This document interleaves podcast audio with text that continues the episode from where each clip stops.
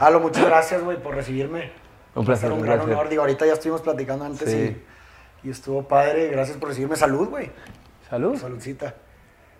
Vamos a tener una buena charla. Mm.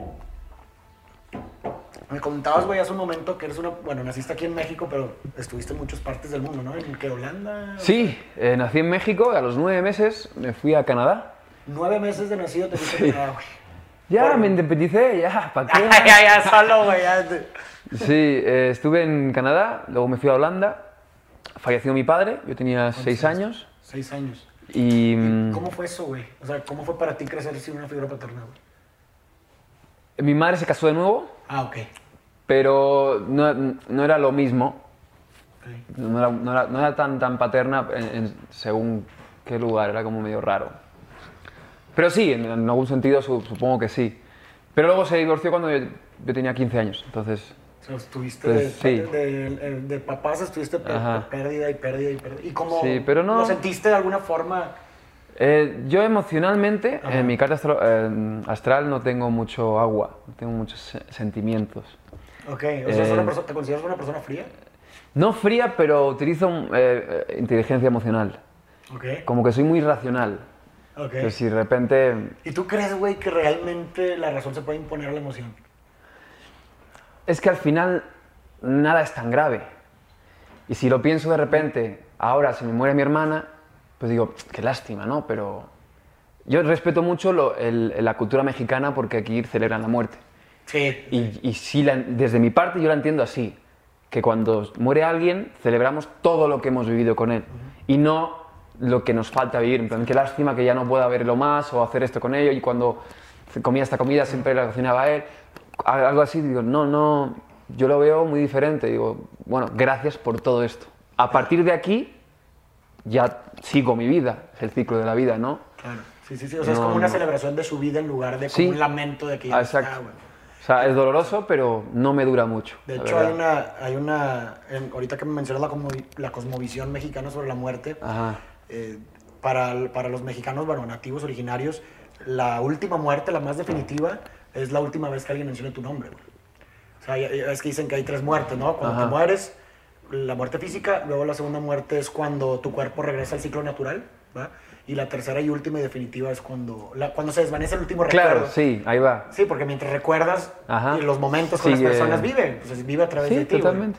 Aunque no estés físicamente Exacto. o lo que sea, pues... Y luego, pues bueno, te fuiste a, todos esos lugares. Bueno, que me quedé en eh, Sí, no, ya Holanda, chingada, sí. volví a Canadá hasta los 8 años y los 8 me, me fui a España por primera vez. Mi familia es de España. Tenías ocho años. Tenía 8 años. Entonces hasta los 16 estaba en Barcelona y me, me independicé. A los 16 te independizaste. Sí. ¿Qué, ¿Cómo fue eso, güey? ¿Qué hiciste? Este... mm, ¿Empezaste a trabajar en qué? Sí, o sea, porque eh, a mi madre le iba muy bien. Vivía con mi madre, ya yo soy, soy del el pequeño de, de- de mis ¿Cuántos hermanos. ¿Cuántos hermanos tienes? Somos seis. Seis hermanos. Éramos siete, mi, mi hermana pequeña falleció cuando tenía tres años. Entonces, eh, seis y mm, tres chicos, tres chicas. Entonces yo quedé, quedé con ella y mm, de repente le iba muy bien económicamente, tenía como inversiones en un lugar y como que todo se congeló Ok. de repente y quebró, entonces tuvo que salirse de su casa y mi madre se fue a casa de mi abuela Ok. y era como decidir qué hago, ¿me sigo ahí o, o digo ya, me busco las castañas, está todo bien. Igual y mi madre me crió de una manera en que yo pude, o sea, todas las decisiones que he hecho por- en mi vida han sido por mi propio pie, ¿Tu propio pe? mi, perdón, mi propio pie. Ah, mi propio. Sí, tu propio pe. Todas las decisiones que he hecho han sido por mi propio pie, gracias a ella, a cómo ha- me ha criado sin darme obligaciones ni, ni limitaciones. Me ha dejado como cosas así de decir, bueno, esto está así, esto es así, entonces tú eliges si es por aquí o por allá. Entonces me fui a los 16, me fui a Madrid, luego me fui a Milán, a Italia, Solo ya. solo, sí, sí, ya, a ¿Y qué trabajar. hacías, y- güey? ¿A qué, a qué, en qué Eh, pues arranqué, mi primer trabajo de todos fue recoger vasos de tubo, de cristal, en una discoteca, en un antro. Ok. Y los limpiaba y los ponía de nuevo en la barra. Órale. Entonces, eh, eso por la noche y por el día trabajaba como ayudante de camarero. Cuando ni siquiera era Y mesero. vivías Era- solo en esos lugares a tus 16 años. Este. vivía. Vivía compa- o sea, compartiendo. Con- sí, compartiendo. compartiendo. Pero tú solo me refiero sin ningún conocido, o sea, conocías a la gente y estabas. Las conocía cuando iba viviendo cuando con ellos, viviendo sí. allá. Entonces, sí, sí. A buscarme la vida, Sí, sí. claro. Entonces trabajé en un boliche también, en parque recreativo, en, no sé, en, Lo que en salía. lo que salía, sí, la verdad, lo que salía, en la tienda de ropa. ¿Y qué fue? ¿Hasta, hasta qué edad estuviste en eso? O sea, así, como que eh, buscando trabajos y tú independiente. 20 23 más o menos. A los 20 más o menos descubrí la- la- el modelaje, Ok. pero nunca me, o sea, cuando me preguntaban no me gustaba decir que era modelo, ¿Por qué, güey? porque nunca, o sea, no, no encuentro ningún valor entre, o sea, lo respeto mucho, Ok. pero para mí no hay, Para ti no porque tiene yo no hice nada para lograr eso, o sea, no hice nada para merecerme tal cosa, simplemente es un cuerpo que se me ha dado, lo que sea, las acciones, o sí que me cuidaba físicamente, ¿no? Pero no me Pero gustaba gran decir- parte ya está predeterminado. O sea, sí puedes Claro, no- no trabajarlo nada y lo que... que- tú quieras, pero sí hay un factor Sí. de hacer bastante importante. Exacto, no- no me sentirías satisfecho, ¿no? Como decir, valorado ahí. Pero lo utilizaba como para viajar, porque viajaba gratis, Sí. entonces me pagaban algunos trabajos, entonces no me ganaba bien la vida de modelaje, porque tampoco me enfocaba tanto, ¿no? Como que no era No mi lo pasión. explotar mucho, güey. Pero me, me ayudaba a viajar, viví en Turquía también, en Holanda, digo en Holanda, en Londres, y no sé, viajaba mucho, me gustaba mucho. Oye, ¿qué pedo? O sea, as- como viviste en muchos lugares diferentes, ¿cómo te constituyó eso, güey? O sea, ¿sientes que te abrió mucho la mente o qué significó para ti estar en culturas tan distintas, güey, tan diversas? Conociste Sí. gente, me imagino, de todo tipo, con De ideas con- de todo tipo. ¿Crees que, o sea, te, te sientes tú como una mezcla de prácticamente todas esas culturas, güey? Mira, yo justo estoy creando una marca ahora, que saldrá en un mes más o menos. ¿De qué es? Es de joyas. Ah, chingón. Ah, la madre, güey. Ah, Sí, también sí. tienes el nao como el reloj de este, güey. Sí, ese reloj, o sea, ese se lo, se lo regalé yo. Bueno, no lo Ah, regalé tú se, lo rega- físicamente. tú se lo regalaste con pero razón. El se güey lo de enseñé Jonathan. yo, se le lo mandamos un saludo a Jonathan, ahí se nos Jonathan. está escuchando. Me lo enseñó Sí, el reloj y no. me dijo, ah, un amigo me lo mandó y la chica, no sabía que eras tú, güey. Qué Sí, sí, sí. mundo. Ah, ahí viene todo, güey, no mames. Con razón, pinche Jonathan lo voy a decir, güey. No, pero sí, con- o sea, congeniamos mucho con eso. Él, Sí, sí, bueno, vato, eh, Jonathan, cuando lo sí. conocí todo el tiempo, Claro, ¿no? Y Claro, contaba la claro. historia y. Sí, y sí, totalmente. loco. Entonces, ¿vas a sacar una marca de joyería? Sí, se llama Soy de donde piso. Soy de donde Por, me, piso. con- me constituye mucho eso.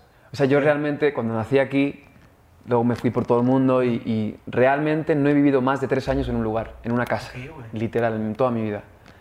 Em, ¿Sientes la necesidad como de irte o qué pedo? Soy nómada, no sé, por el, también el trabajo de mis padres, pero como que tengo facilidad, ¿no? No tengo mucho apegue, pues digo, hay tanto que descubrir, hay tanto que conocer, Sí. que digo, si se me da la oportunidad, cuando esté la- yo, yo estoy preparado para cuando se dé la oportunidad de poder irme a algún lado o conocer a alguien o, o hacer cualquier trabajo, lanzarme a, ¿no? hacer joyas de repente. Eso es una pasión mía. No lo hago como negocio, lo hago como pasión. Porque aquí también es como el now, ¿no? El aquí y ahora, el ¿Qué presente. significa? Porque, o sea, ahora que ya entiendo que tú eres el arquitecto de ese reloj del Now, cuéntanos un poco. A mí de- me lo regalaron, ¿eh? ese, ese Ah, me, ok. me- me llegó de Burning Man. Ah, es un regalo que, que es, es- es- tú lo viste, es un reloj así de plástico, tal cual, y en vez de poner la hora, pone now.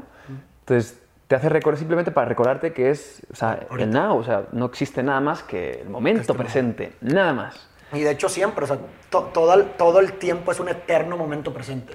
Todo el tiempo. tiempo. es un eterno momento presente. sí.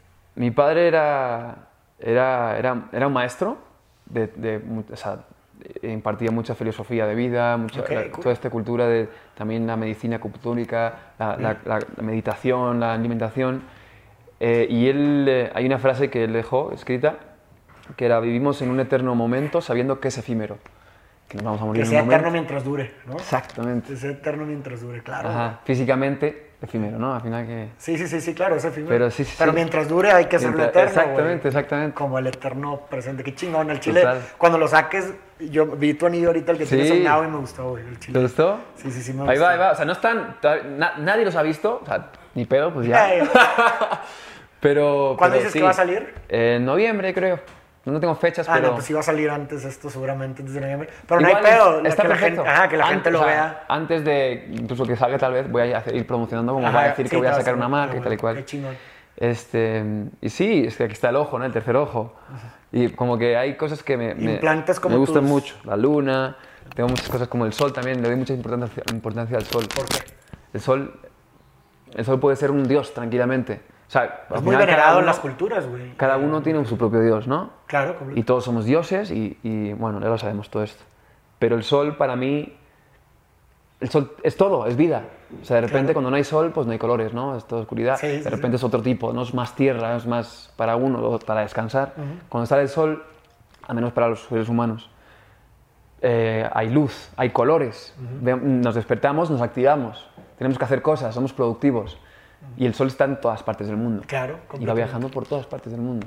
Sí, es algo que todo el mundo siempre. ve. Exactamente. Y el De sol hecho, es- ahorita- Y la vida, o sea, te da... Sí, de hecho, Te da. justamente eso te iba a decir, güey. Ahorita estuve en Tulum, de hecho ahí conocí a Jonathan.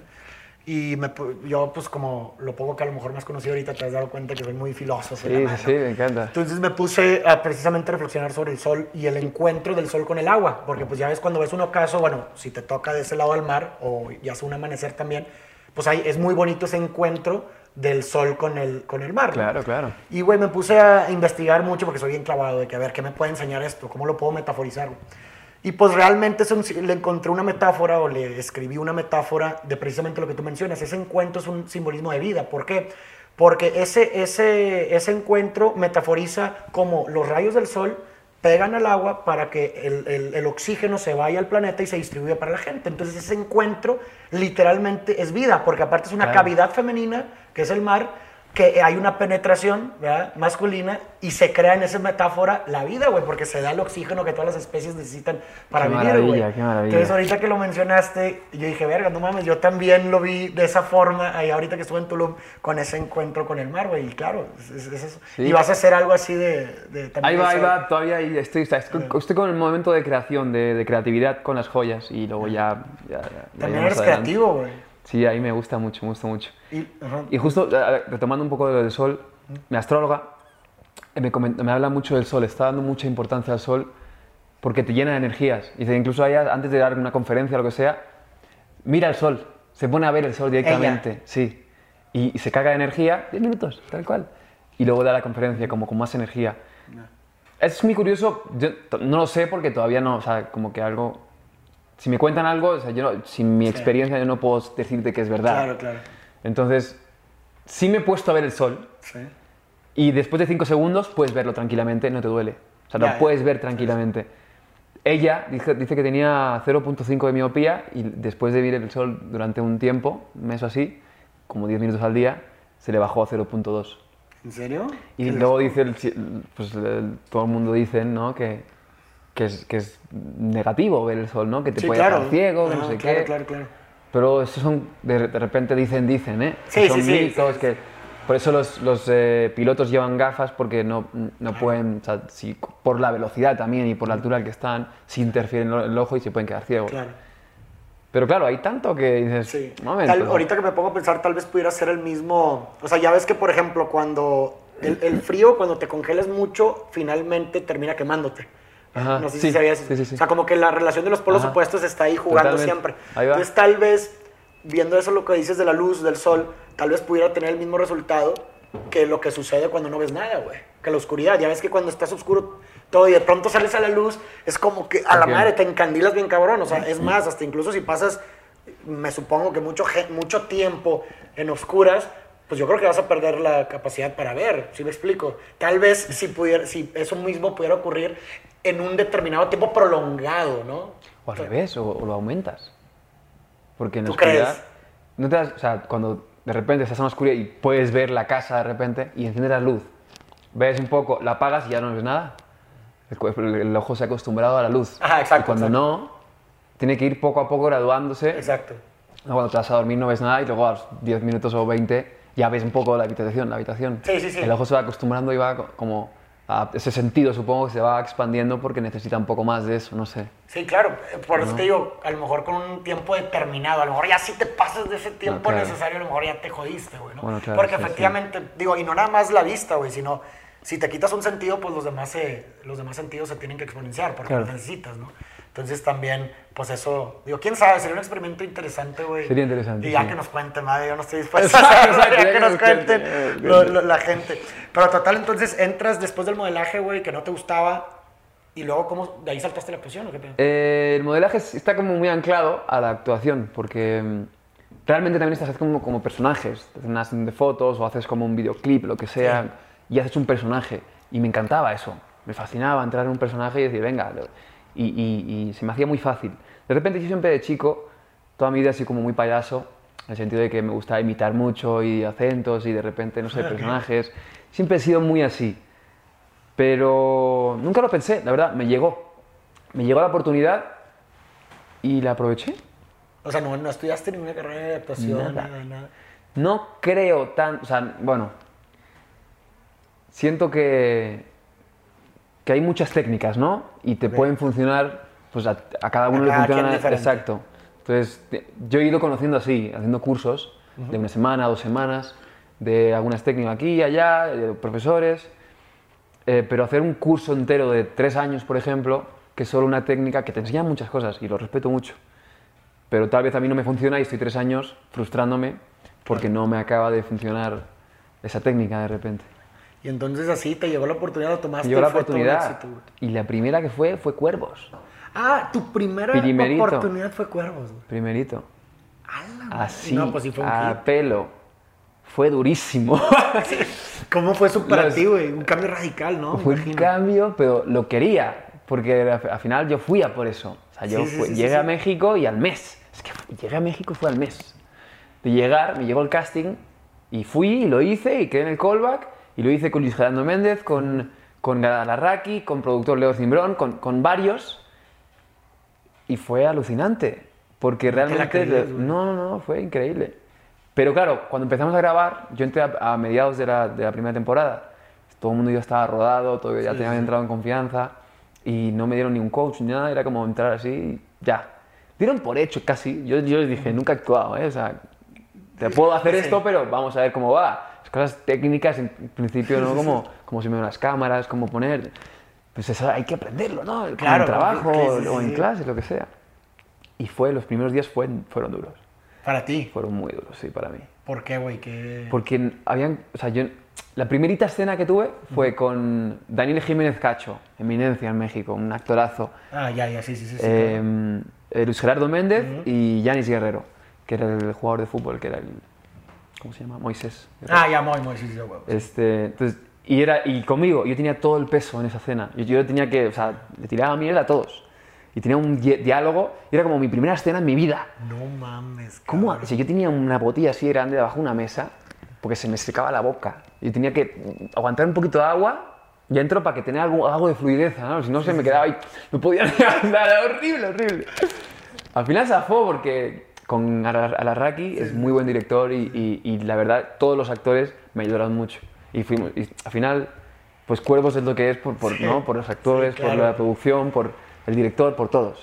¿Y qué, qué te Entonces- ayudó, por ejemplo, a pasar de ese nerviosismo, güey, de esa sequez en la boca, a agarrar seguridad, güey? O sea, Pues ¿qué fue? al final la- el personaje le fui estudiando, indagando mucho más porque al final el personaje tiene una seguridad que no, Entonces te fuiste convirtiendo en tu personaje. Ajá.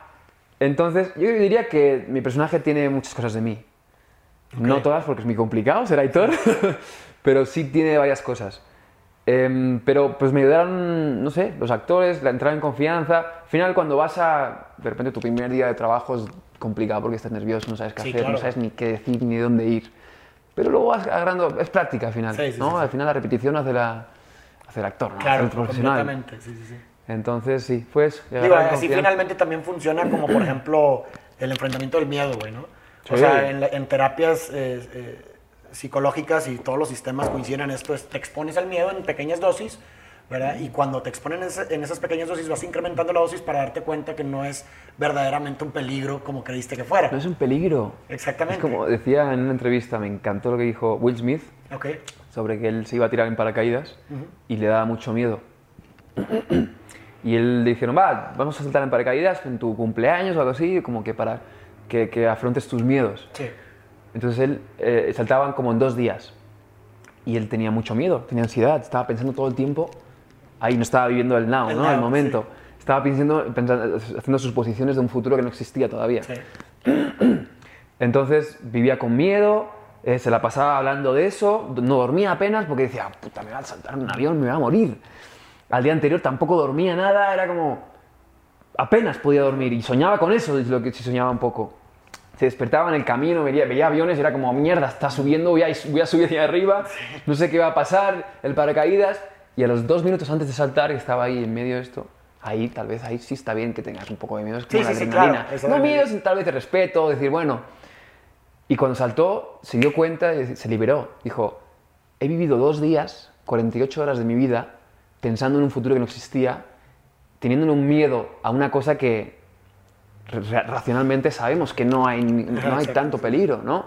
Y es algo que, que te libera, es algo bueno en principio, lo estoy haciendo por algo, ¿no? Sí, No porque me voy a Sí. clavar un cuchillo aquí, no. Entonces dijo, claro, y, y eso nos pasa con muchísimas cosas. Claro. Vivimos con miedos y vivimos pensando en un futuro o, o recordando un pasado y no... En una ilusión de tiempo, ¿no? En todos lados menos lo único que tenemos hoy. Pero fíjate que algo que dijiste de la historia me pareció muy interesante, güey. Que él te dice que cuando estaba a punto de saltar, él pues sentía miedo y que tú dices, pues es completamente normal. normal.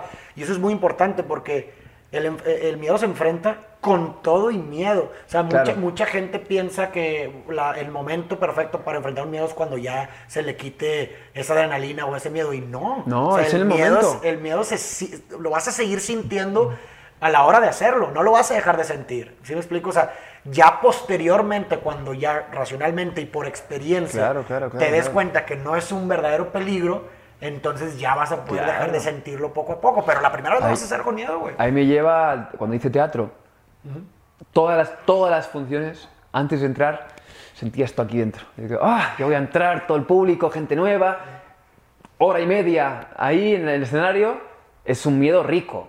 Sí. Porque voy a afrontar un miedo que dices, bueno, o sea, puede pasar cualquier cosa en el escenario. Y si la cago, pues la cago Sí, y no hay toma dos ni nada. Este, y, es, y es eso, o sea, es afrontar el miedo en el momento y siempre vas a tenerlo. Simplemente hay que aceptarlo. Claro. Y él de repente él decía, no, yo tenía miedo incluso en mi cama, que no había ningún peligro, estaba tumbado en mi cama Sí, y yo no. tenía miedo. ¿Y cómo? Si estás a kilómetros del avión, ni siquiera estás en el avión, o sea, no, no hay ningún miedo, no hay ningún, nada. Y el tipo tenía miedo. Qué loco. Pero qué historia, güey. Estuvo cool y es una muy buena Sí, anécdota para literalmente simbolizar pues esto que no, a todos nos afecta, güey, ¿no? Claro. Y también te quería preguntar, pues bueno, fue tu primera actuación esta, güey. Fue un hit, tu personaje también fue un hit bastante Fue jugoso, fuerte. fue. Pero, güey, si eso fue tu primera vez, pues supongo que tu vida también tuvo un cambio radical, güey. O sea, ya la gente te empezó a, a reconocer fuera, güey, ¿no? Y, pues, digo, no me imagino cómo ha de ser que, pues digo, ahorita estando contigo, pues nomás ahorita afuera, ya que salimos al, al, super, al Oxxo, güey, pues ya te reconoció y te tomaron fotos. ¿Cómo haces para lidiar? No, no fue abrumador, porque como te comentaba hace un momento, a, los, a las imágenes o, la- o a los actores se deshumanizan. Lo- la gente los deshumaniza, ¿no? Ajá. O sea, tú ya no eres Alocian, ya no eres algo, güey. Para la gente eres Aitor. ¿Sí me explico? Y eso conlleva, pues, todas las características, o sea, te, te adjudican a ti todos los atributos de Aitor. Pero tú eres Alocian, güey, tú eres algo. Claro. Sentiste, ¿cómo, cómo has sentido esto? ¿No fue abrumador para ti como que, güey, qué pedo? Yo no soy, o sea, yo soy un humano como cualquier otro, tengo pedos, tengo efectos, ¿no? ¿Ha sido un problema para ti To- eso? de, de todo, bueno malo, feo bonito, de todo se aprende. Sí, sí, sí. Si tú quieres aprenderlo. Claro. Entonces de repente está en tu elección. Cuando me venían personas, que me han venido muchas personas así, que, que ay, todo, no sé qué, ¿y dónde vamos? O sea, ni siquiera a-". te dicen Alocian, ya te No, dicen no, Aitor. Aitor, y lo decretan. Sí, es lo, que te digo, Hay güey. gente que me dijo, no, estu- estuve buscándote en Google, ju- o sea, como jugador de fútbol, en plan, yo creí que eras jugador de fútbol y eras Aitor. Yo dije, bueno, wow.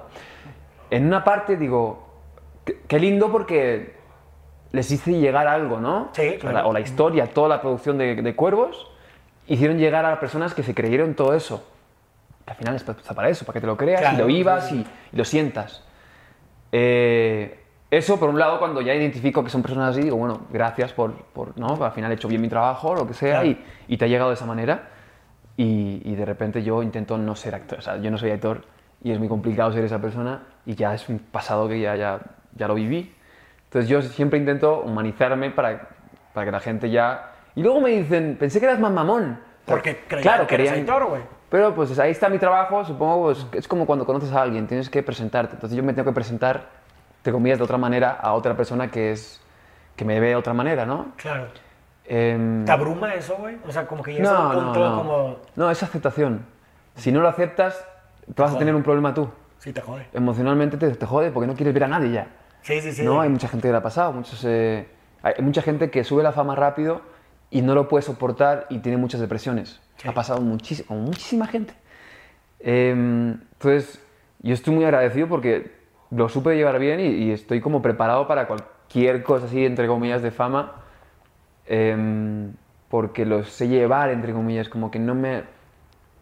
Como que lo, lo doy, lo doy yendo, porque al final son personas. Sí. O sea. La- intento tratar a todo el mundo, aunque de repente en una calle me paren 10 personas, voy a tratar la misma a la primera que la última. Y no voy a estar cansado porque no le voy a decir, ya han pasado 9 personas aquí. No, eh, para ella es la primera vez que- me ve. Claro. Y para mí es la, décima vez que veo a alguien en esta calle. Sí, sí, sí. Pero pues ahí tengo que entender, ¿no? Sí, no tomarte Y es una cosa que es una consecuencia de, lleva de, de ese Es trabajo. un costo, exacto. Exactamente. Oye, y, y, por ejemplo, hay una relación simbiótica, o sea, una relación recíproca entre tu personaje y tu persona. Es decir, el tanto meterte en un papel, güey, ¿no? En, en una actuación, hace, pues como tú dijiste, sí, Aitor tiene muchas partes de mí. Pero entonces eso también pudiéramos decir que Aitor también te formó a ti de cierta forma. Tú de pronto te encuentras con rasgos o, o conductas que dices, a la madre, esto, esto es de Aitor, güey. O de cualquier de, otra de esta, no, persona. sí, sí, sí. De esta, de esta, yo creo que es más de la otra, en plan de... De la, la primera ejemplo que has dicho, que es que Aitor tiene rasgos de mí. Exacto. Ah, tú dijiste eso, ¿no? Pues Ajá. claro, tú creaste a Aitor. Pero ¿crees que Aitor te crea a ti de regreso? Eso es muy complicado. O sea, yo respeto tanto la actuación.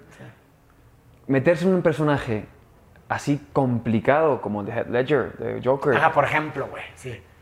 que, que le llevó un poco a la locura, tal vez, ¿no? Si decían, no lo Ah, conocí, lo, lo pero- hizo de regreso, o sea, Ajá. él hizo el Joker, pero el Joker lo hizo de regreso. Exacto, es lo que te así. de decir, sí. Entonces, es, es, un- es una entrega heavy, porque para mí la actuación es, es tan compleja, o sea, es tan compleja cuando la entiendes, cuando yo la entendí no hace mucho además, entendí bueno, mucho más la actuación y cada vez la entiendo más. Y es como, cada vez que me entro más, es como, wow. O sea, es complicado meterse en un personaje y enfrentarse a ese personaje, porque te metes Sí, realmente a un personaje que tiene un montón de pedos que tú tal vez no te imaginas en tu vida. Psicos, pedos de, de traumas, de cualquier cosa, y tienes que lidiar con ello, tienes que met- ponerte en ese papel. Pero claro, eso es un... Hay niveles, supongo. Es muy complicado meterse de lleno al 100%, es muy complicado, digo, ¿eh? Muy complicado, no, no, no sé qué tantos actores lo hacen eso. Pero, claro, vi una, un- una peli de Jim Carrey cuando hizo, hizo un tipo que fue una vida real, que era un jackass, era un imbécil. No, ¿Cuál? menos de Moon. Andy, Andy, exacto. Entonces, él era, llegaba, llegaba en coche y se estrellaba, entraba, ¿tú lo viste? Entraba en el set, entraba en el set y, y estaba como borracho, ¿no? Parecía, entraba borracho, insultaba a todo el mundo, le, le valía madres, pero él era el personaje, él era ese, él era Andy. Cuando Jim Carrey es un amor, sonríe todo el tiempo. Eh, entonces, todo ese proyecto, él se compromiso, o sea, su compromiso era, era ser el personaje y hacer esa técnica, que es, que es, que repito, es muy complicada porque te metes literalmente, o sea, vives así, en tu O sea, casa solo, En tu casa meas que- como él. Esa es una técnica de, de, de para... Puta, pero es. Y es agotante, pero. No mames. agotadora, pero, pero, pero sí. Entonces, él, al mes siguiente, le ofrecieron hacer un, como un show, después de acabar la película y todo, hacer un show como el personaje. En plan, vamos a hacer un show para promocionar la, la, la peli y tal, y quiero que seas el, el personaje. Y él dijo, no. Y dice, no, no, te pagamos tanto dinero, no, no, no, no quiero ni, ni por millones. Ya hice ese personaje, no quiero volver a entrar en ese proceso, ¿no? Dije, wow, para que veas lo duro que es eso. Entonces, yo he entrado a algunos niveles, pero no, no, todavía no he llegado a ese grado. Ya. Es, loco, es complicado. No, no Es- mames, es pero es que, es- o sea, si partimos de la premisa, güey, que sabemos que el individuo y el ambiente tienen una simbiosis, o sea, es decir, el ser humano diseña el ambiente, pero el ambiente diseña de regreso al humano. Claro. O sea, eso, eso es, lo sabemos, ¿verdad? Totalmente. Entonces, por eso mismo, esa lógica la pudieron, por eso la aplico, como, por ejemplo, acá, o sea, tú estás diseñando, güey, ¿no? Un- a un actor, un personaje, que en este caso, pues es Aitor, lo que tú quieras, pero pues al mismo tiempo esa creación te diseña de regreso. Oye, un ejemplo claro, güey, es el celular, cabrón. Ajá. Nosotros diseñamos el celular, pero el, el celular ha diseñado de vuelta nuestra conducta. Exactamente. Entonces, por eso preguntaba de que, güey, pues no, de pronto no te encuentras tú en tu vida de que a la madre, güey, tengo una conducta de Aitor, güey. Pero ya la, ya la interioricé, ¿sí me Eh, explico? Ya está interiorizada, güey. Tal vez, tal vez puede pasar, pero inconscientemente. Sí, exacto. A veces, Ah, sí. exacto, inconscientemente decimos, ah, mierda, tal. Pero ¿Te ha pasado? si- no tanto. Porque, porque eh, ser ese personaje es, es algo muy, o sea, es tan exótico que lleva a los excesos. Y es muy complicado dejar, o sea, llevarse para ese lado, tal vez. Y yo o sea, soy como un poco lo contrario a veces. Soy Ok. como muy tranquilo, me gusta estar en casa, medito mucho. Este, de repente, si, si salgo, pues también me entrego, ¿no? Pero no, no soy de ese, o sea, ese, ese grado. Eh, no, me, no me dejé llevar, llevar tal, vez- tal vez por Aitor-. Ya. De hecho, ahorita, la verdad, sí te confieso que me impresioné bastante. O sea, te me figuraste una persona muy humilde. Ahorita fuimos a un Oxxo, güey, caminando, güey, con chanclas y la madre saludando a todos. Y pues sin nadie, o sea, no, no, mucha gente, pues a lo mejor con ese grado de éxito, además, pues puede salir con. Y con menos, acompañantes y con menos. Sí, güey, entonces, ¿cómo, o sea, ¿cómo lo ves tú, güey? Porque, o sea, eso, yo te lo digo, no lo necesitas decir tú, pero creo que eres Ajá. una persona muy humilde, güey. Entonces yo te digo, ¿por qué? O sea, ¿cómo ves tú eso, güey? ¿Por qué así tan... Te llevas con todos, saludabas a toda la gente que veías, güey, de una forma muy, muy, muy, muy, muy amable. ¿Por qué, güey? O sea, ¿qué, qué es lo que está en Porque ti? nada ha cambiado en mí. O sea, a mí me ha cambiado la vida, pero yo no tengo que cambiar para el resto de las personas.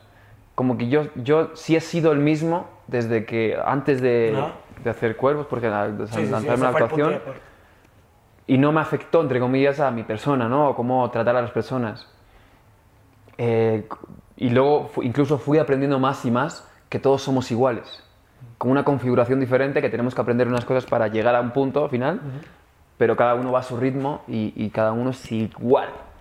Entonces no, no me considero ni más ni menos que nadie, ni, y eso, eso te puede llevar a muchas contras. Claro, completamente, güey. Este, y se me hace como bastante decir, bueno, porque la gente me conozca o porque tenga una cierta fama, porque no sé qué, cualquier cosa que tenga éxito. Yo digo, claro, pero tú estás hablando o estás em, desvalorizando a alguien que, que tú no conoces y tal vez él tiene un montón de éxito en su empresa Sí, sí, sí. o un montón de éxito en su familia y es un padrazo o una madre increíble y tiene incluso tal vez más éxito que tú, pero la gente no lo conoce porque no está en la tele. Entonces nunca sabes con quién vas a lidiar. Al Claro. final todos... Sí, sí, sí, definitivamente. Oye, ¿por qué crees, güey, que pase... Ahorita en un momento de la entrevista mencionaste como esta idea de que muchos actores o, bueno, figuras públicas, artistas, pues llegan a un grado de depresión muy fuerte, güey, ¿no? Hay muchos que se terminan sucumbiendo y se suicidan, ¿no? O sea, tú que estás, por ejemplo, en ese medio, güey, ¿a qué crees que sea? O sea, ¿tú crees que sea algo como que habían creído que tener la fama y, y el dinero y la madre iba a completarlos para siempre y hacerlos felices y de pronto se dan cuenta que no? ¿O qué crees que esté detrás tú que estás viviendo eso, güey? Es como cuando, cuando dicen, ¿estás preparado para ser papá o mamá? Pues puedes decir que sí, pero creo que nunca lo estás. güey. Nunca lo estás Sí. hasta que no tengas el hijo. O sea, Exactamente. nunca lo vas a Sí, estar. sí, sí. Entonces, la- mucha gente tiene como ideologías o esas metas, esos goals, el American Dream. Sí, sí, sí. ¿no? Para mí Estados Unidos uf, es complicado. O sea, es un país que es el país que más ego tiene en el mundo. Sí, y, y- competitividad, y es como muy complicado. O sea, entrar ahí es como mi respeto si lo llegas a hacer bien y te va bien. Em, entonces, tienen como, quieren llegar a esas cosas que tal vez se lo han incul- inculcado de chico, es decir, tú para ser feliz tienes que tener... No, o mira, por ejemplo, un, un chingón, ¿no? Un güey que están... Para ser un crack tienes que estar en un jacuzzi con millones de dólares, con siete mujeres en topless y con tu... Exacto. Y eso es la- el éxito, ¿no? Sí, Para un hombre. sí. Y de repente hay gente que sí se lo cree Claro que se lo y lo creen. quiere. Y lo quiere sin saber lo que es. O sea, no está preparado, no sabe lo que es. Solamente que quiere tener ese éxito que le han vendido, ¿no? Como Coca-Cola. Bebe Coca-Cola y serás feliz. Estás bebiendo un, bebé- un veneno. Claro. Aguántate. O sea, no sabes lo que estás viviendo. Simplemente el marketing es bueno. Sí, claro. Pero te das cuenta cómo realmente lo que la gente quiere no es la cosa per se, sino es la recompensa emocional que asocian con la cosa. Es un placer inmediato. Exacto, o sea, lo que quieren es ser felices, pero como asocian la sociedad del espectáculo, la sociedad de las imágenes, te asocia una imagen que como la que tú mencionaste, ay, las chavas, el jacuzzi, la madre, eso lo asocian con felicidad, güey. Entonces la gente dice, ah, entonces quiero eso. Pero no quieres eso, No güey. no, No, claro, ah, no no quieres quieres eso, eso. tú quieres ser feliz, no Quieres- exacto, eso. quieres el mensaje que viene de- detrás de todo eso. Y eso es el marketing. No eso. Es el marketing Exacto. de una sociedad hiperconsumista como la que vivimos, güey. Pero está, y entonces tú crees que eso precisamente es como esa gente que cree que llegando a ese lugar Claro. Lo- y luego ya lo tiene todo y que es que no mames. Pero se dan cuenta que lle- llegando ahí tal vez tienen un montón de fama y cosas que tal vez no, no pueden aguantar porque no es, no es lo que ellos, ¿no? Es, no es el mensaje que ellos querían, pero ya están ahí. Entonces, no pueden con todo eso y se van a la mierda. Y depresión, y, y no quieren ver a nadie, no salen de casa. ¿no? Hay un, había un actor, no recuerdo cuál era, que estuvo como seis años en casa. Encerrado. No sé, no sé cuánto tiempo, pero estuvo mucho tiempo después que fue un hitazo y porque no podía salir a la calle, porque era tan famoso que no podía salir a la calle. Ah, la madre. Porque no podía ir al supermercado, era como un cambio tan radical en su vida que, que se deprimió muchísimo. Es decir, he cambiado mi vida a, a no poder hacer nada.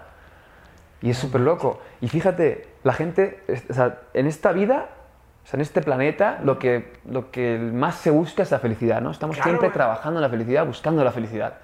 Todo el marketing, las películas, todo, es Todo, para todo, buscar la felicidad. Y, se- y, cuando- y realmente cuando hay gente que realmente se da cuenta y dices, voy a dejar de buscarla porque cuan- cada vez que si siempre la busco, voy a estar siempre buscándola. Es una carrera de ratas. Es como la rata que Siempre ¿sabes? la busca- buscas y como- pum, y te vas, vas, hay- vas adelante, vas adelante. Hay un cartelito en un bar que pone, hoy, eh, hoy no fiamos, mañana sí. Entonces siempre estás Sí, en el cartel. ándale, mañana va a ser siempre mañana, entonces siempre va a estar ahí. Sí, sí, sí. Entonces, cuando dejas de buscarla, la felicidad está en la, en la simpleza, así tal cual, en La la empiezas a simpleza. encontrar en, en muchas cosas. Totalmente. Yo siempre he pensado que la felicidad para mí es, eh, es un objetivo absurdo. Por lo mismo que estás diciendo. O sea, no debería ser el objetivo. No, claro. Yo creo que es mucho más. eh, o sea, es un objetivo mucho más loable y mucho más significativo, vaya la redundancia, pero perseguir una vida significativa. Actividades que te generen significado, no necesariamente felicidad. ¿Verdad? Porque la felicidad no necesaria, el significado no necesariamente te hace feliz. güey. Si explico, una persona en un campo de concentración seguramente no era feliz y nadie le puede exigir que fuera feliz. Pero eso no quiere decir que no podía experimentar significado güey, y decir, "Oye, ¿sabes qué? Voy a soportar este pedo, güey, por mis hijos o porque voy a salir de esta, ¿no? Entonces yo creo que vale mucho más la pena perseguir una vida significativa y como tú dices, la felicidad va a caer como consecuencia de diferentes actividades que tengas. ¿no? Pero es muy simple. Eh, la felicidad está en la simpleza, pero lo difícil es ser, sim- ser simple. O sea, encontrar la simpleza en las cosas es muy complicado porque tenemos tanto y queremos abarcar tanto y luego así, al final nos llevamos a los excesos y a querer más y más y más. Y realmente, ¿qué necesitamos para vivir? Muy poco. Respirar, comer, beber y un sitio para descansar, para tener un buen descanso. Nada más. El resto son prioridades. Son niveles de prioridades. Nada más. No se necesita nada más. Y nos hemos creado muchas veces. Exactamente. Por lo mismo, como consecuencia de lo que tú mencionas de, pues bueno, en una sociedad que, que valora la productividad como todo, una sociedad hiperconsumista, un, capa- un capitalismo muy glotón, Ajá. tiene como consecuencia finalmente una creación de necesidades, porque pues así se sustenta el sistema. Yo te tengo que crear una necesidad para que tú Totalmente. con- consumas y yo pueda producir y, y ver los anuncios de Coca-Cola felicidad y la chingada. Claro. Pero no los necesitas, son necesidades creadas, güey. Y eso creo que ha sido eh, eh, un actor muy importante para el incremento precisamente del malestar emocional de la gente, güey. Porque, güey, pues, creen que necesitan todo ese pedo y luego lo Y cuando necesitan. no lo tienen y no pueden tenerlo porque no tienen financiamiento o lo que sea, y es como se, se desesperan, y hay mucha ansiedad. Y, nah, es Sí, un sí, montón de que es tan complejo todo. Es muy Pero sí, sí, complejo. se, o sea, se puede llegar, se puede llegar a conocerlo de uno, o sea, uno mismo, claro. Claro, sí, sí, sí, completamente. ¿Y ahorita en qué proyectos estás, güey? Si Ahora puedes hablar de eso. Sí, claro, claro, enfocadísimo en las joyas. O sea, llevo... Ese es tu proyecto ahorita. Sí, porque está todo paradísimo. Está todo parado. O sea, de que, haya algún cast, que haya una prueba y se habla de algunos proyectos, pero Pero pues nada. hasta que arranque todo, este, a full con las joyas. Estoy muy contento cool. porque estoy dándole una, o sea, es una pasión que me gusta. O sea, no es como, no quiero ya venderlas y ya. O sea, es todo el proceso, ¿no? Sí, sí, sí. No, claro, güey, definitivamente. Sí, sí, sí. Oye, una- otra pregunta que se me acaba de ocurrir, Claro. que también es interesante, eh, a ver qué piensas tú. Yo he creído, o sea, ¿has escuchado alguna vez el término la paradoja de la elección o no? No. La, par- la paradoja de la elección sugiere, güey, que eh, es paradoja porque uno cree que entre más opciones tienes, más libre eres. Ese sería como el dogma que la gente creería que sucediera, ¿no? Tienes más opciones, pues, ah, pues soy más libre de escoger. Claro. Pero la paradoja surge cuando es todo lo contrario. Entre más opciones tienes, menos libre eres. ¿Por qué? Porque te vuelves esclavo de tus opciones, no quieres abandonar ninguna. ¿no? Esa es la paradoja de la elección. ¿no? Entonces, te hago este, este, este- esta previa porque quería ver cómo tú lo sientes. Por ejemplo, pues estoy seguro que muchas chicas te gusta, güey, ¿no? te buscan, ¿no? Y bla, bla. Y entonces puedes considerar que a lo mejor tú, de un antes y un después, tu mercado, ¿no? Tu demanda ha incrementado. O sea, mucha gente te busca y lo sabes, ¿no? Y, y lo sientes. Eh, entonces, lo que yo te quiero preguntar, güey, es que si tú, por ejemplo, pues tú eres una persona, no tengo la menor duda de que te buscan mus- muchas mujeres, ¿no? Por ejemplo, o sea, te, te mandan mensajes, o sea, sabes que, que, que tu mercado de, de, personas con las que pudieras entablar una relación es grande. A comparación de antes de que fueras una figura. Totalmente, totalmente. Entonces, ¿tú has sentido que la paradoja de la elección se manifiesta en eso? O sea, que batallas más en elegir con quién salir o incluso con quién entablar una relación porque quizás tus estándares se han incrementado y el elegir al mismo tiempo sería abandonar todas tus demás opciones? Eh, para mí no. Para mí no, porque al final entendí. O sea, con eso, eso me ayudó a entender, porque de repente, claro, entrar a la fama, eh, actor, que hice un personaje así como sex symbol, tal, y, se incrementa Instagram. Instagram es como un Tinder al final, que es tan sencillo como eso, y al final, es, no sé, es como muy, muy, muy vacío todo eso. Em, entendí que al final el, el hombre tiene su, su, instinto natural de cazar, ¿verdad? Es, natural eso y que quiere cazar y quiere una hembra, lo que sea. Hemos evolucionado de tal forma. Entonces, ese instinto tal vez no lo tenía yo. Porque salía por la calle y de repente pues, me, me, venían. Y era como, wow, o sea, como que me, me, desubicaba un poco y era como.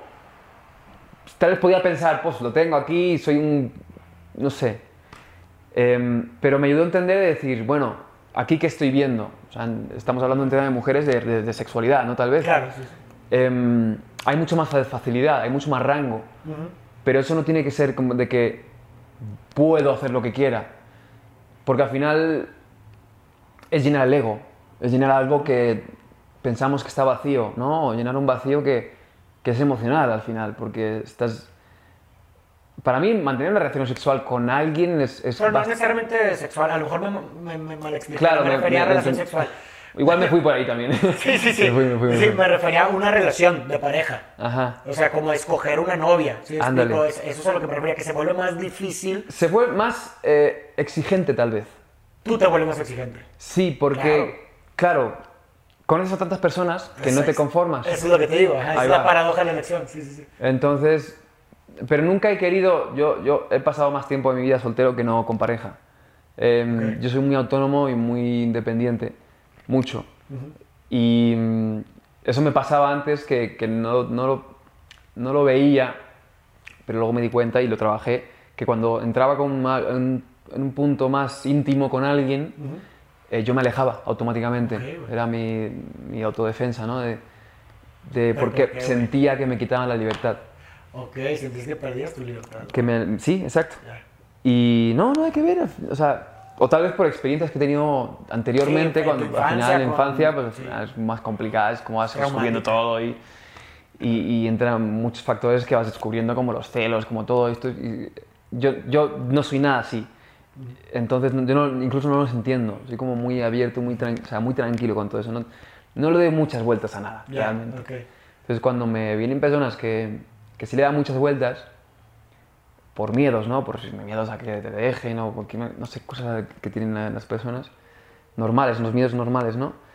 Eh, yo, pues al final me vuelvo más exigente porque no quiero volver a pasar eso, porque no, no, no lo tolero, no es como, no es algo que está en mi, mi vida, no quiero tenerlo. Pero luego, a raíz de ahí también vas descubriendo que, que tampoco hay que darle tantas vueltas a eso, incluso, ¿no? Hay que Nos complicamos mucho, somos muy buenos para empeorar las cosas. Hice una película que se llama Lo más sencillo es complicarlo todo. y real es sí, complicarlo. Sí, es, claro. Somos muy buenos para empeorar las cosas. y muchas veces sin mala intención, no tenemos la mala intención de empeorarlo, claro. pero por tal vez comprarnos una por una comodidad a corto plazo nos compramos una incomodidad a largo plazo y así empeoramos las cosas. Oye, no te, quiero, no te quiero decir algo porque siento que te voy a lastimar, entonces mejor me lo callo. Entonces es una comodidad a corto plazo, pero a largo plazo es una, eso explota y es una incomodidad. Totalmente. Sí, pero definitivamente. Oye, y por ejemplo, también me dijiste que te gusta leer, güey. Me gusta leer. mucho. ¿Y qué, de qué temas te gusta leer? Eh, más que nada de la vida. De filosofía de, de, la vida, de cómo funcionan las emociones, las personas, de psicología me gusta mucho. Okay. De, no sé, de la mente, de la espiritualidad ¿Cuál ha sido un libro que te ha marcado de todos los que has leído? Así que digas, me marcó bastante. Em, justo ayer, ayer acabé el de Muchas vidas, muchos maestros. Ah, me platicaste. Y me identifiqué mucho en muchas cosas. Incluso tuve, tuve como una relación muy parecida. Antes de leerlo me pasó una cosa que luego lo, lo, leí y dije, wow, ¿cómo puede ser que la haya escrito exactamente igual?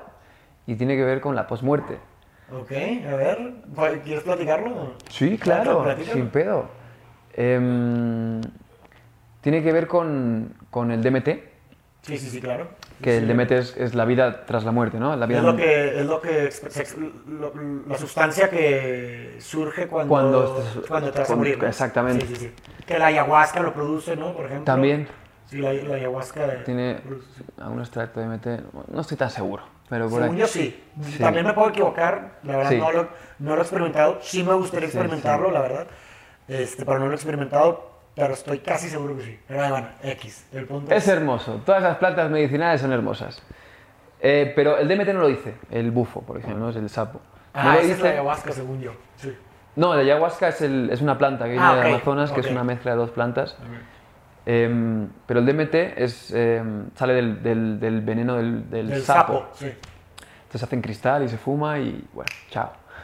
Y experimentas y eso. experimentas en poco tiempo, en minutos, experimentas muchas cosas que tienen que ver más que, bueno, no sé, a cada viaje es diferente. Sí, claro. Yo experimenté otro, que es otra planta que se fuma, que se llama changa. Yanga, ah, sí, sí, yanga, sí, la, sí la escuché, sí. Que, que, también te lleva a otra dimensión y, y visualiza todas esas cosas. Que son y, como 15 minutos, ¿no? Algo así. Sí, sí, es. Sí, sí, sí. 10, 15. Este, entonces yo tengo unos amigos, tengo un amigo chamán también, que con el que hice la yanga, eh, que me dijo, tengo DMT, si quieres probarlo, el, a, mañana vamos a hacer, estamos en, en, una playa, vamos a la playa, meditamos y hacemos el DMT. Y yo le dije, no, no quiero hacerlo porque no, tal vez no, como que no siento que esté preparado, eh, porque estaba en otros momentos y dije, bueno, voy a aguantar. Pero está ahí, ¿sabes? Está, estábamos en Sí, el mismo sí. lugar, de, repente por la mañana se despiertan y, y puede pasar, o sea, puede pasar fácilmente. Entonces me fui a dormir con ese pensamiento y le daba muchas vueltas y vueltas. Eh, entonces mm, yo sé que no me dormí porque no me ha pasado en la vida, eso solamente me ha pasado una vez en la vida. Se podría decir que es una visión. O sea, no te duermes, no estás soñando porque sabes que estás despierto, pero tampoco estás uh, utilizando tus pensamientos, que es la imaginación, que creas Correcto. cosas, ¿no? Pero tú las creas. Sí. Entonces me, me metí en, en- en- en el momento exacto que fumé en Yanga con ellos. Entonces era que él, él- él estaba sosteniendo toda la pipa, lo que sea, el cristal, lo prendía, fumaba, y en ese momento empezó la, la visión que pues el cuerpo se desplomaba, o sea, el cuerpo dejaba de, de funcionar porque al final no controlas, no puedes controlar tu Sí, cuerpo. el- las, las defensas del yo se inhiben, ¿no? Las Exactamente, entonces trabajan otras cosas. El inconsciente es puro, Ajá. es puro contenido O sea, inconsciente, exacto. todo lo que sale. Es, sí. es una alteración de la conciencia. Sí. Entonces, em, después de ahí, de que el cuerpo se desva- desva- desvaneció, yo veía esa escena desde arriba, desde 5 metros desde arriba. Y yo, eso no me, yo, yo no me lo imaginaba, pues, no, o sea, lo Sí, estaba sí, sí. viviendo, era como si lo estaba viviendo real. Y lo veía y yo no tenía ningún tipo de, mm, de emoción, era como todo la nada.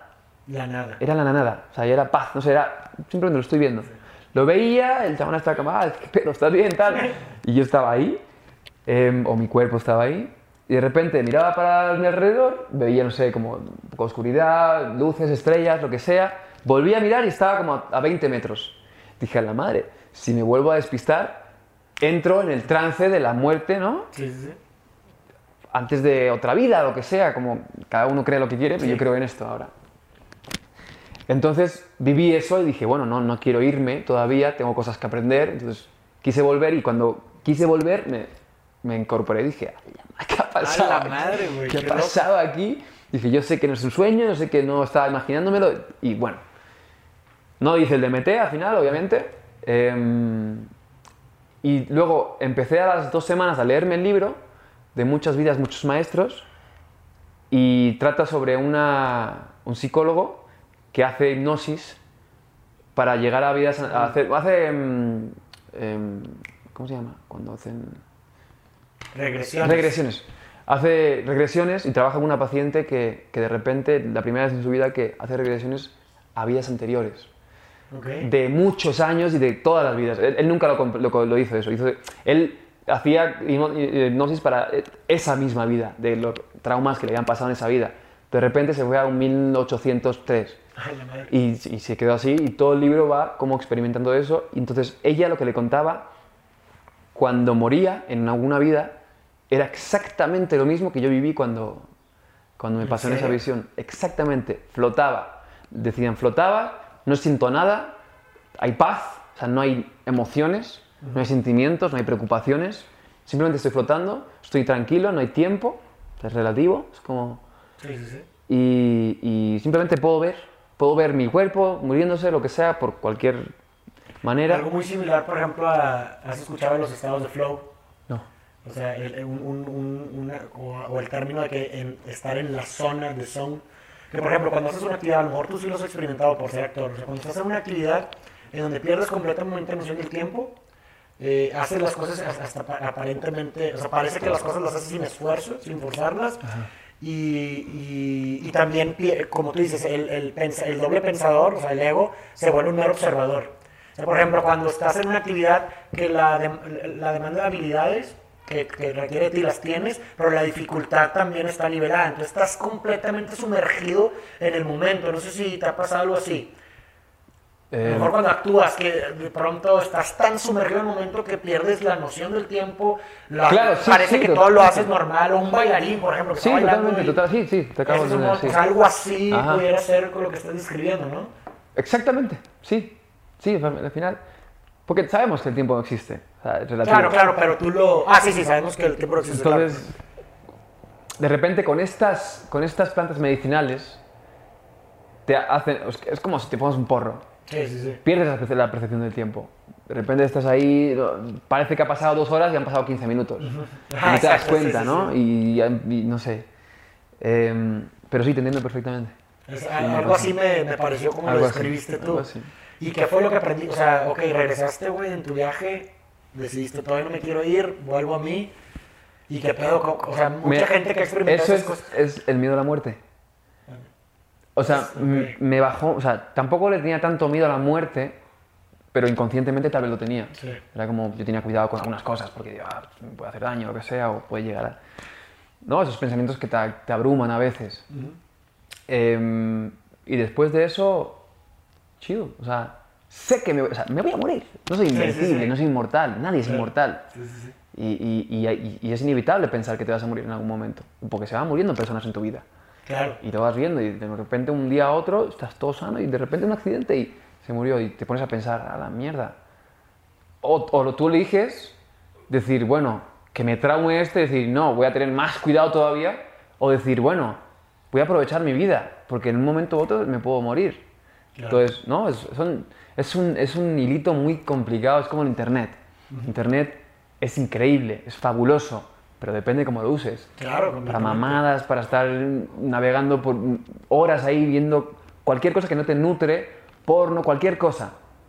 O lo haces para información, para nutrirte, para trabajar, lo que sea que, que tengas que hacer, ¿no? Porque te nutra en tu vida. Sí, es claro. una línea muy delgada. Y de hecho, eso que tú dices me parece muy, muy cierto. Que todo el mundo sabemos que nos vamos a morir, o sea, no hay ninguna revelación. Sea, nadie, no, no es como que le voy a decir, digo, te vas a morir tú, no mames, no, no sabías. O sea, todo el mundo lo sabe, güey. pero el detalle es que incluso está presente, ¿no? Como tú dices, se mueren seres queridos y lo que tú quieras. Pero como que nosotros es tan traumática la muerte que de cierta forma la renegamos. Es decir, no, no, no nos detenemos a contemplarla, no pensamos en eso, actuamos como si fuéramos a vivir para siempre, güey. No, como si nos fuéramos a llevar todas las cosas que, que acumulamos y como si nos fuéramos a llevar todos los resentimientos y demás. Cuando realmente es que no, güey. O sea, la- la- el- todos van al mismo lugar, que es la tumba, rico. O sea, cualquier persona que, se, que te imagines va al mismo lugar. Y creo que hay un valor muy, muy importante en la contemplación de la muerte, güey. O sea, en, en- en realmente eh, estar consciente que te vas a morir y dejar, como dice Marco Aurelio, que eso dicte lo que dices, hables y pienses, güey. O sea, recuerda que morirás, deja que eso dicte lo que hables, dices y pienses, güey. Claro. Y creo que, pues bueno, eso es lo que más o menos veo o me transmitiste con tu experiencia. Sí, totalmente, de la- de acabas de describir, güey. sí, totalmente. Qué loco, güey. ¿Y te gustaría como probar, probar alguna vez el DMT? güey? Por supuesto, sí. Ya Sí, ya cuando... Sí, tal vez, pero ya llegará. Ya. Así dicen también las plantas medicinales te buscan, te como- buscan a ti, te toman a ti. Tú como que puedes estar buscándolo, buscándolo, pero a veces no sale. Y, y es que, no sé, por ciertas cosas. Yo estuve como un año antes de hacer, por ejemplo, ayahuasca, que fue un cambio muy radical en mi vida y me gustó mucho la, la- la experiencia y aprendí muchísimo de ello. Pero mm, al año dije, bueno, ya, voy a dejar de buscar y ya. Y cuando dejé buscar, buscar eh, un amigo me dijo, oye, hay dos huecos, para ti y para mí, en tres días, en este lugar, ¿jalas o no? Y yo, ¿cómo no? Vámonos, vámonos. Ese pedo te encontró. Sí, total. Así suelen decir, que, te- que te va claro. buscando y cuando estás ya va... Es cuando estás preparado, si no, nunca va a aparecer en tu vida. Sí, sí. Cuando estás listo, de repente van saliendo como opciones para decir, ah, pues ahí, ah, los pelletos, no sé, cosas así. Sí. Entonces, Sí, Oye, y como eres una persona nómada, ¿te ves fuera de México pronto? O nada más de fuera del lugar, o estás abierto a lo que sucede. Abierto, soy de donde piso. ¿Sabes de dónde pisas? Soy Está donde chingona la piso. frase, la neta. Ahí va. Está, está chida. Se me Soy ocurrió donde hace pisas. como tres años. Estaba en Formentera, es una islita al lado de Ibiza, Ok. que es muy tranquila, es todo lo contrario a Ibiza. Bueno, la parte de fiesta, porque Ibiza es hermosa. Eh, y estaba ahí pasando un verano con mi mejor amigo y dije, es que nos la pasamos viajando. O sea, yo me la paso de- desde que era nene por mi familia, luego yo solo y de repente sigo, ¿no? Y, y me gusta y quiero, y algo me dice que tengo que seguir viajando. Eh, y dije, y cuando me pregunto, es que a mí nunca me han gustado las banderas. Es decir, Ok. y este es mi país, y este no sé qué, y tú eres de allá, y tú, ¿cómo que tú eres de allá y yo soy de aquí? No, un momento. Al final, lo que me gusta de un país, por ejemplo, México tiene, es multicultural, tiene gente de todo el mundo. Y, y hay gente que la atrapa a México, gente que no, se respeta. Pero la gente que se queda aquí, que hay muchos argentinos, españoles, muchos de Estados Unidos, de, de todos lados, em, son de aquí ya, o sea, son mexicanos y pasan toda su vida aquí. Entonces, para mí se me ocurrió, dije, soy de donde piso, es que cada lugar donde vaya, de ahí retomo lo de muchas vidas, muchos maestros. Hemos vivido por todas partes del mundo, en todas nuestras vidas. Y eso, por ejemplo, te, te pasa, lo puedes exper- experimentar y me ha pasado cuando vas a un país que nunca has ido antes en esta vida y de repente te sientes como en casa y no sientes la necesidad de turistear o lo que sea, o te encuentres un bar y te sientas y estás como muy a gusto. Eso tal vez es por algo y en otros lugares no. Y dices, ah, qué, qué confundido, qué desubicado me siento aquí. ¿no? Algo tiene que ver con eso. No, claro, y si, y si te vas como a la palabra estricta, que dices, soy de donde piso, es decir, soy, o sea, lo que me constituye, Ajá. lo que soy, y si volvemos a la premisa inicial, en donde decíamos que hay una relación simbiótica entre el individuo y su ambiente, es decir, el, el ambiente influye en el individuo, lo constituye también de regreso, entonces, en ese sentido, donde yo piso, soy, Claro. porque donde piso me constituye, me va, forma a mí, me diseña de regreso. Ajá. Entonces, todos los lugares a los que he pisado, yo soy de todos esos. Como el sol. Como el sol, exactamente. Y yo llego aquí, ¿quién dice que no soy mexicano? Sí, Claro, claro. realmente tengo mi pasaporte, ¿no? Pero ¿quién Sí, dice pero que... eso, es, eso es como ya una, como una, algo como diplomático, ¿no? ¿Cómo Sí, sería? o sea, pero claro, nos, nos hemos aferrado un poquito demasiado a eso, por el sistema, por todas ¿no? las leyes, lo que sea, y mucha gente, y de ahí sale también el racismo, ¿no? Y Claro. muchos factores que no son tan positivos que tal vez no nos damos cuenta. Claro. Y cuando nos damos cuenta decimos, wow, espérate un momento. Oye, mi, mi Alo, ¿y para qué vives, güey? O sea, ¿para qué, para qué vives? Sí. ¿Sabes que me pregunté eso? Te lo Y lo, lo tuve así, pum, pum, pum, dije, ¿para qué? ¿Para qué todo esto? Sí, sí, Porque al ¿para final- qué? ¿O para quién? ¿Qué tiene, ¿Qué tiene sentido, no? Ajá, exacto. Entonces eh, me lo cuestionaba mucho y encontré una chamana de 80 años que ya trabajaba con su hermana de 72, México? así, aquí en México. Entonces ellas eran como muy humildes y trabajaban, eran como, hacían como regresiones y limpiaban almas y bueno, trabajaban como todo esto de la espiritualidad. y me dejaron un mensaje que yo me quedé así de que, o sea, no lo busqué. O sea, yo estaba como queriendo encontrar esa respuesta y decir, ¿para qué estamos en la Tierra? ¿Cuál es el propósito? ¿No? Si nos vamos a morir. Em, eh, entonces me dejaron un mensaje y dice, cuando yo estaba descubriendo como mucho la, la espiritualidad y el, ¿no? el, todo este tema que estamos hablando además, em, me dijeron, tú- o sea, estamos en este planeta para algo también. O sea, tenemos todos estos sentimientos, todas esas emociones, todos est- estos factores que nos hacen humanos, ¿no? Em, para algo. Está bien que descubras la espiritualidad y descubras que hay mucho más allá y que nada importa tanto. Pero estamos aquí y si de repente nos rompen el corazón, pues llora y enamórate otra vez y te enamoras otra vez y cáete y te levantas y trabajas y pasa vergüenza y luego ya no la pasarás. Descubre, aprende. Y dice, vive toda esta vida. Eh, y de repente ten en cuenta que sabes que hay algo más, pero si estás aquí, eres terrestre, eres humano para algo. Vívela, disfrútala, ¿no? disfrútala así, tal cual. Wow. Entonces dije, wow, o sea, ya tiene más sentido. como que sí, al final voy a vivir, ¿no? Si de repente sale como un poco de ego, avaricia, codicia, eh, gula, pequeñas cosas que, o sea, no, no grande porque al final son problemas grandes, pero, pero tú vas analizándote a ti mismo y dices, bueno, tengo esto por algo, pues vamos a ver cómo va, aprendo esto, no sé qué, y ya. Claro. Encuentra las cosas por las que vale la pena vivir y deja que te maten. Pues sí, güey. Ahí va, ahí va. Así- Ese es como así lo veo yo, ¿no? O sea, Ahí va, ahí va. Las cosas que valen, mi jerarquía de valores, que pues cada quien tiene la suya, ¿no? Sí, claro.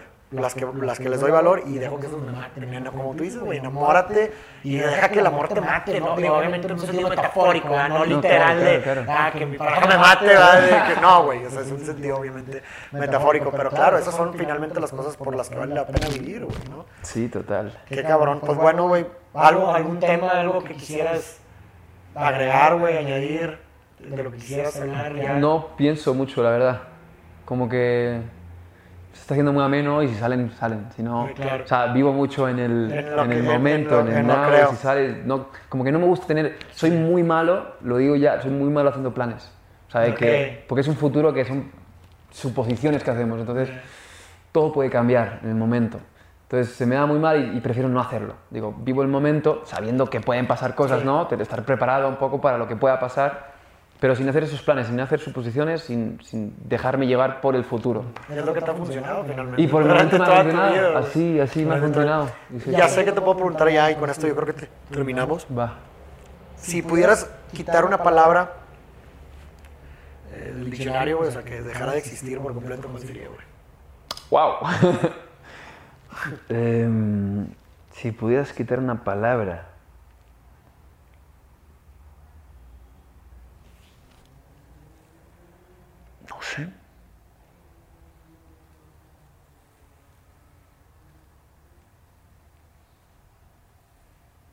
Ninguna, Ninguna. ninguna. De todo se aprende, todas, todas están por algo, ¿no? Es como lo que, lo que he dicho, la gula, todo esto, la, la avaricia, todo es malo, ¿no? Entre comillas, es algo que no, no juega en tu, en- en- a tu favor. Pero de, de eso apre- desaprende. Entonces no quitaría ninguna. No quitaría ninguna. Ok, Esa es una respuesta, Claro, ¿eh? claro, Esa es una respuesta. Total. Yo creo que yo quitaría, tal vez, como, no sé, puede ser como hubiera, Hubiera. tal vez. Esa, esa pudiera quitarla. De hecho, si sabías que hay, por ejemplo, en- en- creo que en, en, en qué idioma, no oriental, no me acuerdo cuál, pero no existe. ¿En serio? No hay, no hay traducción para, Para la palabra hubiera, o sea, no existe Pero y si de repente, para sentir bien a alguien, de repente estás con una chica que te gusta eh, y estás conociendo y de repente ella por pena te dice, no te dice que quiere verte mañana y tú y os veis otro día y te cuenta, no, es que me dio pena decirte, pero me hubiera gustado tal, ¿no? Y tú dices, me hubiera gustado que me Pero eso realmente, ah, pero ya no puedes cambiarlo. O Claro, claro, pero lo haces tal vez. es- Pero ese- esa palabra la hace sentir mejor, ¿no? A ella. Es como si una embarazada no le vas a decir que gorda estás. Pero ¿qué, qué crees que te haría sentir mejor? Que te digan, me hubiera gustado salido contigo. O que me digan. me gustaría Ah, salir contigo ahora, güey. O mañana. ¿Sí me explico? O porque me hubiera gustado, ¿qué importa, güey? ¿Sabes cómo? O sea, porque está, es- sí. ajá, está bien cabrón, güey, porque estás de acuerdo que el, el- Sí, nuestro sí. lenguaje también nos diseña, ¿no? Y, Claro. imagínate cómo sería el mundo, el- el- la, la- la realidad de una persona, por ejemplo, que no existe la palabra hubiera. O sea, que no sabe ni siquiera Está genial, sí, sí. Ah, sí, ya, ya, o lo sea, ya lo estoy entendiendo. Ya lo estás agarrando. Sería bien cabrón, güey. O sea, ya no hay, no es como que lo que pudo haber sido, güey. O lo que me explico es, pues, güey, no, no fue. Y, no existe como que otra posibilidad, simplemente no fue. Ajá, y- y, ahora es lo que podemos hacer hoy para mañana. Oye, me gustaría hoy, o me gustaría mañana, lo hacemos. No salimos ayer, no, no, me hubiera gustado, no, no salimos ayer. Porque lo hubiéramos. Entramos otra vez en el, mañana. en el tiempo, ¿no? Exactamente. Digo, es una Está, está bueno, está bueno, está bueno. Está muy bueno. ¿Qué me dice? Pero bueno, Alo, pues muchísimas gracias, güey. Disfruté un chingo. Igual. Estoy seguro que la gente lo va a disfrutar también, lo va a encontrar muy útil. Y pues te aviso ahí cuando ya, este, cuando yo lo vaya a lanzar al aire, voy a lanzar muchos ¿no? clips, obviamente. Creo que sí salen un chingo, o sea, sí salen un chingo de clips. Sí. Este, pues ahí va, va, te voy a spamear ahí en, el, en redes. Por favor, por favor, con gusto. Mi, mi Instagram va a estar lleno de tu cara ahí de, las- de los clips, güey. la Claro, hermano, dale, dale, dale, con gusto. Y pues ahí también raza para la gente, bueno, es que a lo mejor la gente no sabe lo que significa raza, pero en Monterrey raza es como que amigos. Pero gente. sí, para los Y compas. porque luego se puede malinterpretar. Para toda la gente, eh, también estén atentos de la joyería de aquí de Halo para que cuando salga en noviembre ahí, le- Ahí va, ahí va. le- lo, lo apoyen. Muchísimas gracias a todos y a todas por escucharnos. Un placer.